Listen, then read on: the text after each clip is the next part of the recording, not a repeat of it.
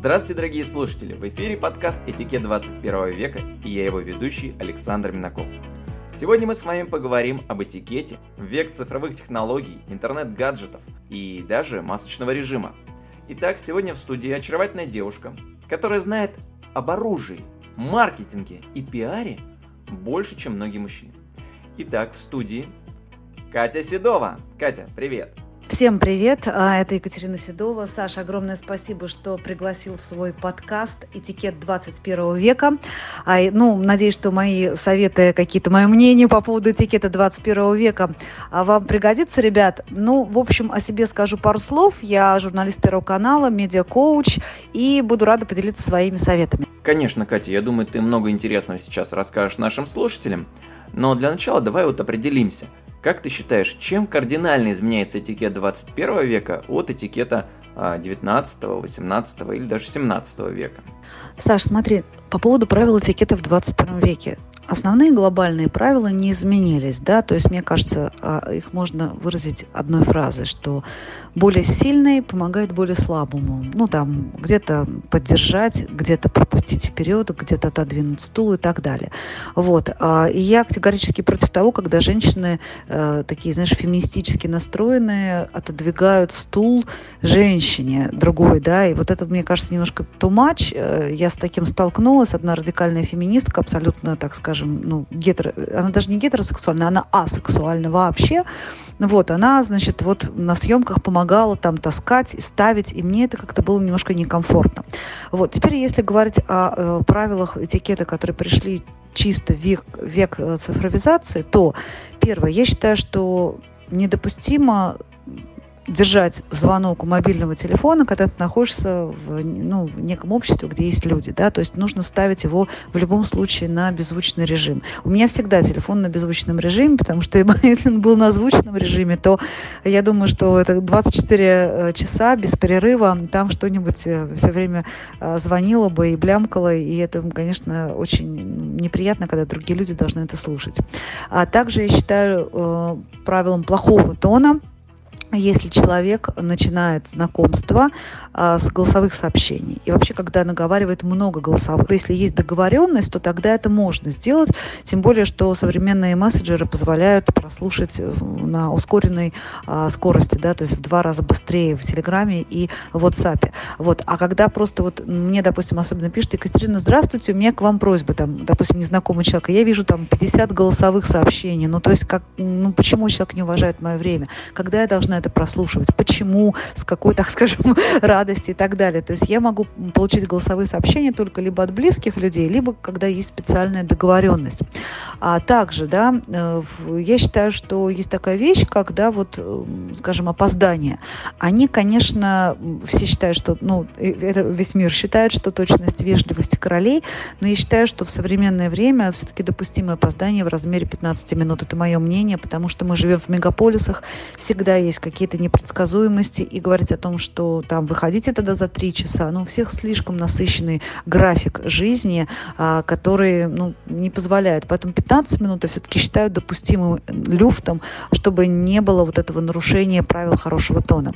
А далее, а, я считаю, что не очень культурно, на мой взгляд, просить, э, поскольку мы сегодня все в соцсетях находимся, все в медиапространстве, и когда вот приходит, например, ну, сообщение из серии от малознакомых мне людей, либо от людей, с которыми я очень давно не общалась, э, может быть, это мои коллеги с каких-то там давних телевизионных историй, там еще, ну, то есть, и мне пишут, прорекламируй, пожалуйста, у себя в сторис, и там дальше идет некий там, допустим, набор картинок или какие-то записанные вещи, ну, разумеется, абсолютно бесплатно, да, просто того, что, ну, как бы человек меня знает и видит, что у меня довольно, ну, там, нормальное количество подписчиков.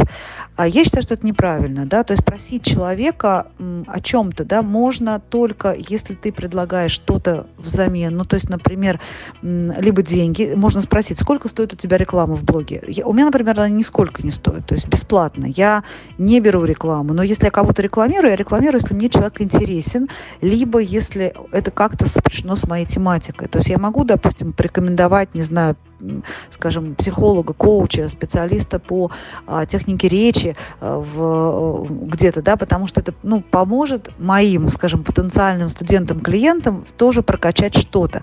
Или, допустим, если это какая-то оружейная тематика, поскольку, да, там часть моей жизни так или иначе с этим связана, я тоже могу порекомендовать абсолютно бесплатно, допустим, хор- хорошего тренера, либо оружие, либо магазин, где что-то можно купить оружейное. То есть у меня часть аудитории, которая подписана на меня по этой теме, она за это скажет спасибо.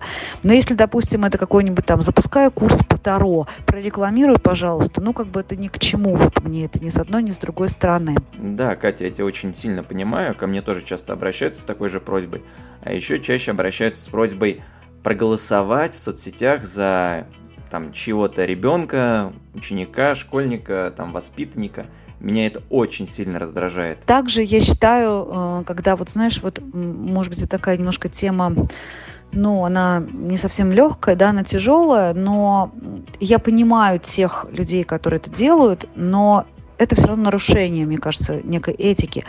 А когда заваливают э, там директ, ладно еще директ, да, когда пишут под постами, вот, ну, допустим, человек выкладывает пост, неважно, чему он посвящен, этот пост начинают комментить, и вдруг кто-то пишет, мы собираем там деньги на операцию там такого-то там, допустим, ребенка или там взрослого, у которого, значит, вот, э, пожалуйста, опубликуйте, э, либо переведите, либо опубликуйте сторис, сделайте пост об этом, понимаешь? Ну, как бы тоже такой момент, э, он тонкий, с одной стороны, понимаешь, как-то я в свое время, я на это очень откликалась, и я это все делала, выкладывала, и в итоге меня начали заваливать просто, то есть, понимаешь, заваливать огромным количеством, но у меня все-таки блог не посвящен а, благотворительности, да, то есть я могу это сделать иногда, но это не должно быть, знаешь, вот как бы, а, особенно когда это довольно агрессивно действует. Я, я прекрасно понимаю тех, кто это делает, для них это, возможно, последний шанс какой-то, и они используют все рычаги. Я их ни в коем разе не осуждаю, но просто говорю, что в современном мире, на мой взгляд, это тоже определенное нарушение этики. Катя, я с тобой полностью согласен, но давай сейчас поставим небольшую точку, даже, наверное, скорее запятую, а, потому что впереди еще много выпусков нашего подкаста «Этикет 21 века», и давай не будем сейчас раскрывать все секреты этого этикета, а оставим что-то на следующие выпуски. Поэтому я приглашаю всех слушателей, кому понравилась эта тема, а, подписаться на наш канал и следить за новыми выпусками. А также писать а, в комментариях а, свои впечатления. Ну и, конечно же, Катя, передаю тебе слово, попрощайся с нашими слушателями. Всем пока, друзья. Ну а если вы захотите получить медиапродвижение, стать, например, ведущим на федеральной радиостанции или делать свою программу на ТВ, или а, завести свой продающий экспертный ТикТок, реализовать себя на Ютубе и правильно а, контентно вести себя в Инстаграме, то меня очень просто найти. Катя. Седова. Пишите в директ. Ну а меня тоже найти в Инстаграме легко. Минаков Лайв. Подписывайтесь, пишите ваши вопросы, предложения для следующих выпусков. Всех вам благ. До скорой встречи.